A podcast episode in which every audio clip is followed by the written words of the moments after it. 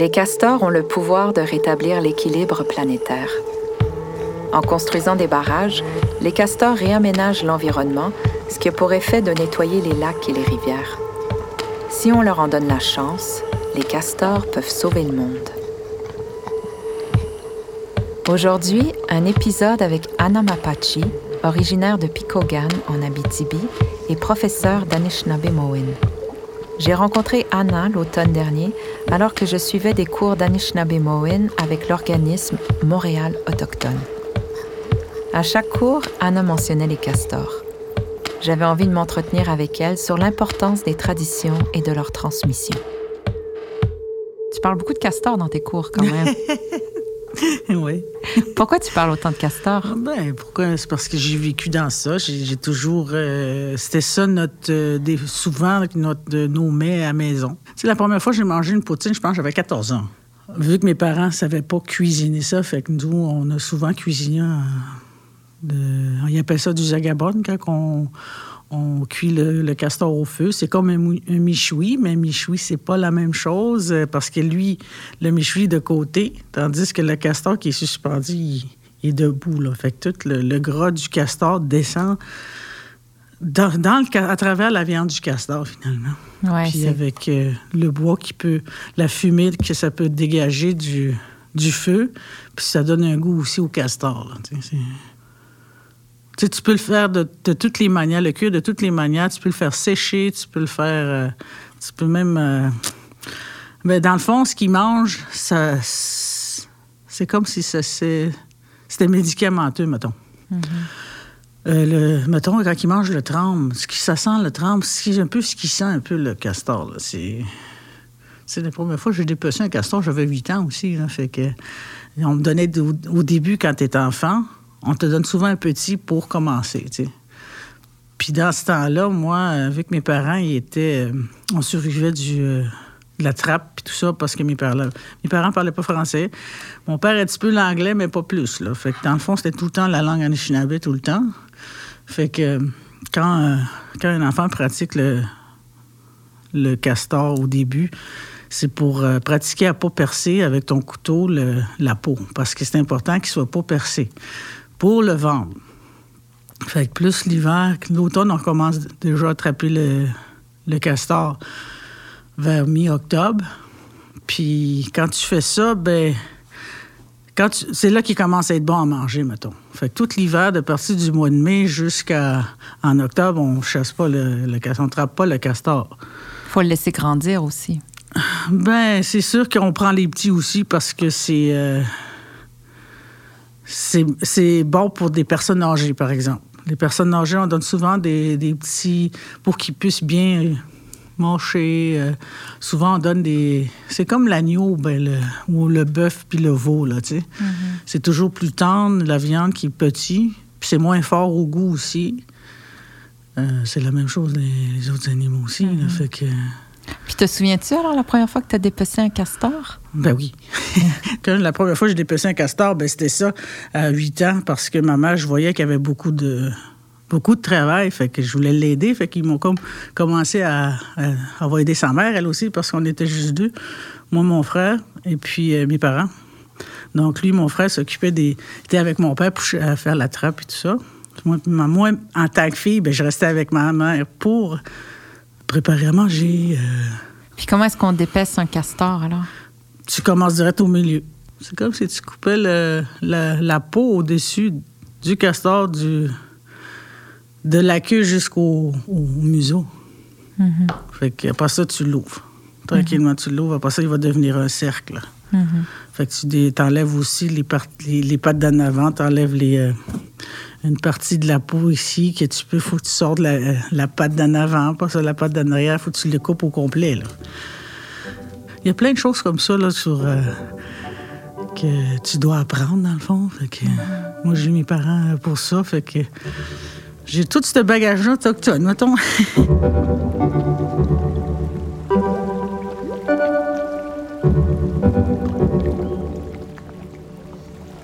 est-ce que c'est un cadeau d'avoir pu euh, grandir comme ça, d'avoir eu accès à tous ces enseignements? Euh? Ben, c'est sûr, au début, quand tu es jeune, euh, tous tes autres amis, ils vivent pas comme toi.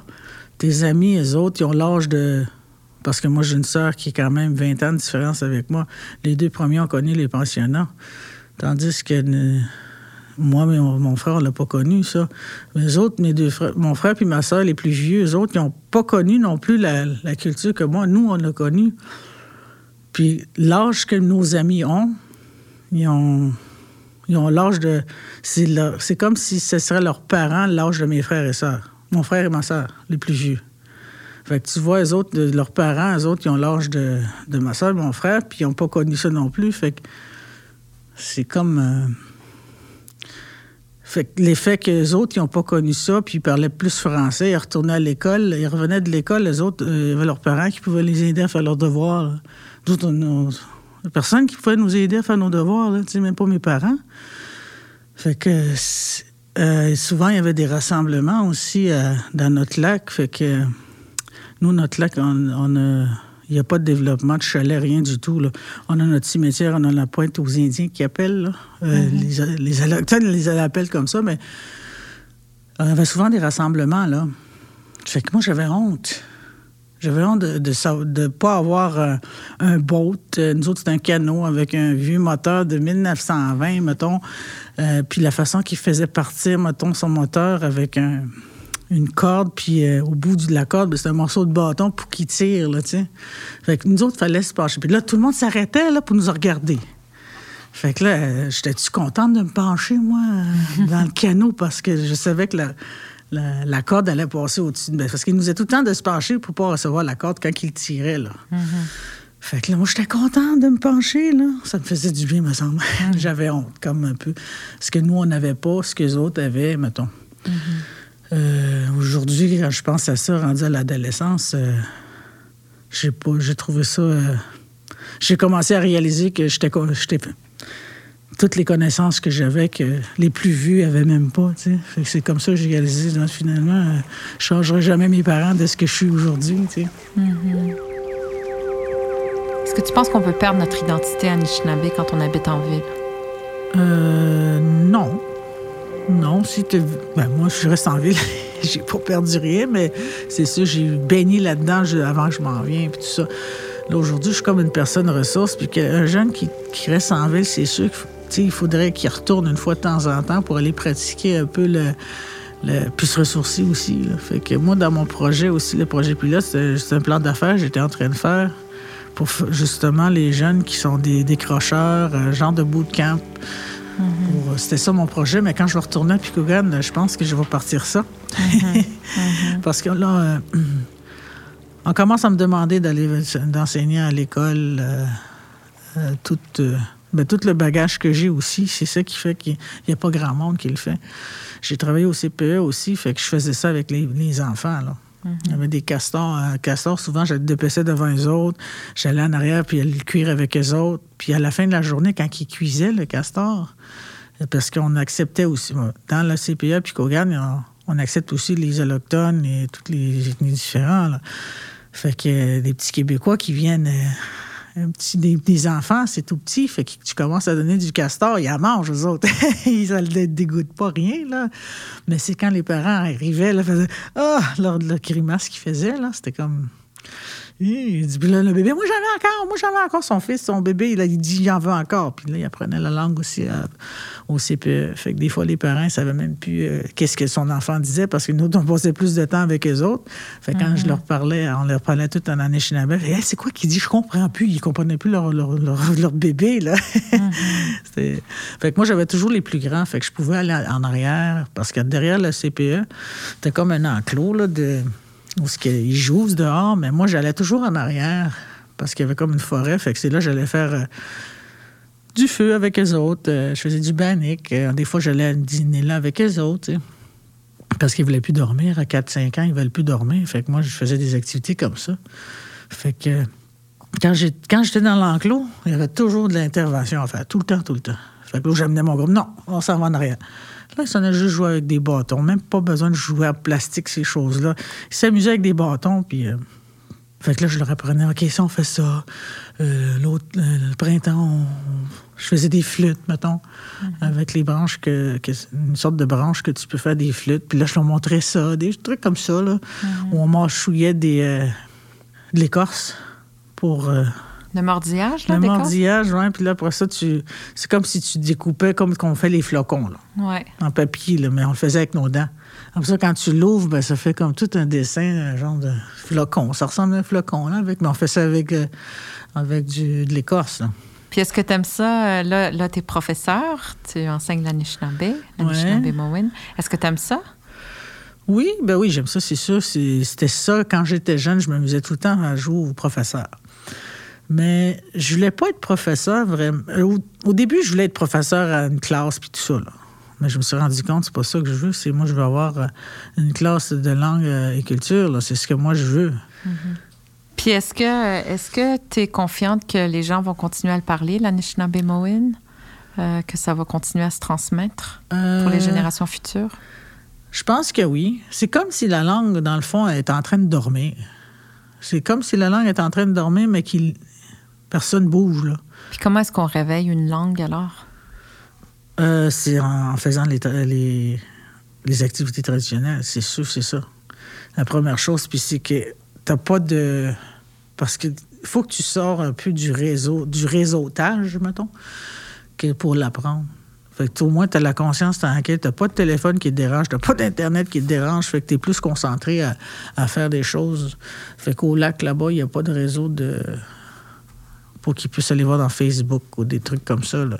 Fait que c'est comme ça que ça va. euh, ah, puis en faisant des activités, c'est sûr que c'est de la langue à travers ça. là. Fait que, tu sais, tu parles juste le Anishinaabe avec les jeunes. C'est comme l'immersion au début, c'est sûr. Là. De un peu l'histoire, comment c'est arrivé. Puis, tu sais, il n'y a pas beaucoup de parents non plus qui expliquent euh, l'histoire. Puis, ça, dernièrement, euh, j'ai un cousin qui commence à mettre l'histoire dans Anishinaabe. Non, euh, Picogan Announcement, ça s'appelle. Fait que là, il met ça là-dedans, il met l'histoire. OK, savez-vous que telle, telle chose, Hein, pourquoi que tu- Il y a quasiment 60 ans, là, mon cousin, là, puis qui commence juste à le faire pour la population. Ça fait longtemps qu'il aurait dû être dans les, au banc d'école, ces, ces, ces histoires-là, tu sais.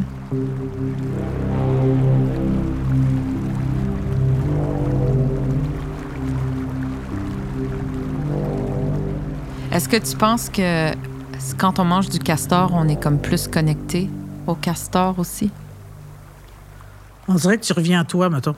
Parce que tu as grandi avec ça, tu as mangé tout le temps ça. Pour moi, c'est.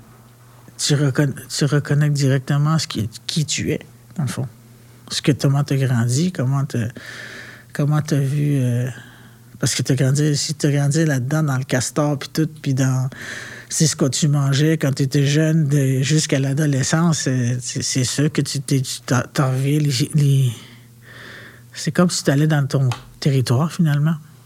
Puis manger ça, puis c'est-tu bon? Puis, tu sais, ça fait longtemps que tu n'as pas mangé parce que, tu sais, moi, que j'étais à Montréal. Même si j'en mange pas, je suis comme un- suis une intolérance, je dirais peut-être, mais c'est pas une allergie non plus. Je sais pas si, comment j'appellerais ça, ce, qui ce que je pourrais manger du castor, mais je le dépêche, je le touche, je- ça me fait rien.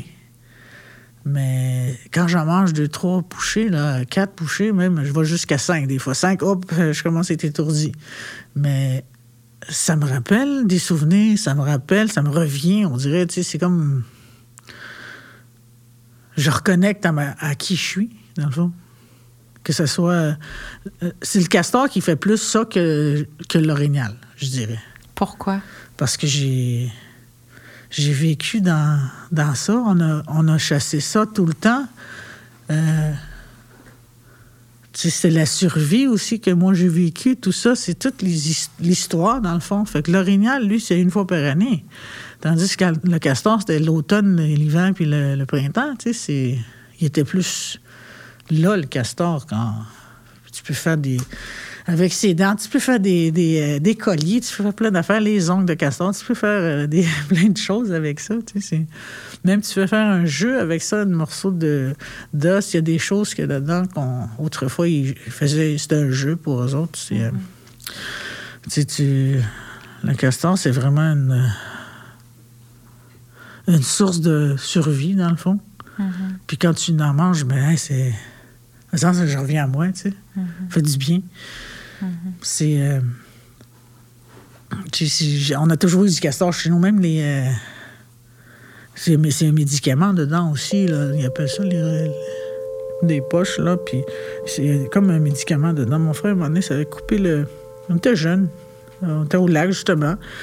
Puis il, avait, il s'avait coupé beaucoup parce qu'il avait échappé un morceau, de- une bûche. Puis il a tombé sur sa main, puis ça a comme pété son, son- C'était quand même profond. Fait qu'on a pris l'oignon de castor, on l'a mis après son pouce. Il l'a gardé peut-être 4-5 jours, là, comme ça, dedans, attaché, bandé, là. Fait que lui, il s'amusait toujours à me le faire sentir aussi, parce que ça a pu m'amener, là, après 4-5 jours, là. fait qu'aujourd'hui, je regarde son... Sa cicatrice. Où ta cicatrice? L'autre fois, j'ai demandé. Elle dit, il paraît même presque même pas sa cicatrice avec ça. Fait que tu vois, déjà là, t'es t'as de la médecine traditionnelle dans le castor. Fait que tu vois, il a toujours été présent dans notre vie quand on était jeune, tu sais. Même les, ces, ces médicamenteux, là, je te dis que c'est. Dans le fond, ça a fait partie beaucoup de notre vie, dans le fond.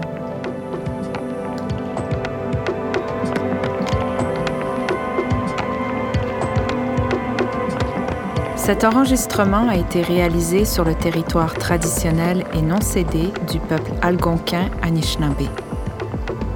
Nous reconnaissons que les Anishinaabeg sont les gardiens et les défenseurs traditionnels de ces terres, tout comme de la Kichisibi, la rivière des Outaouais, et ce pour les générations à venir.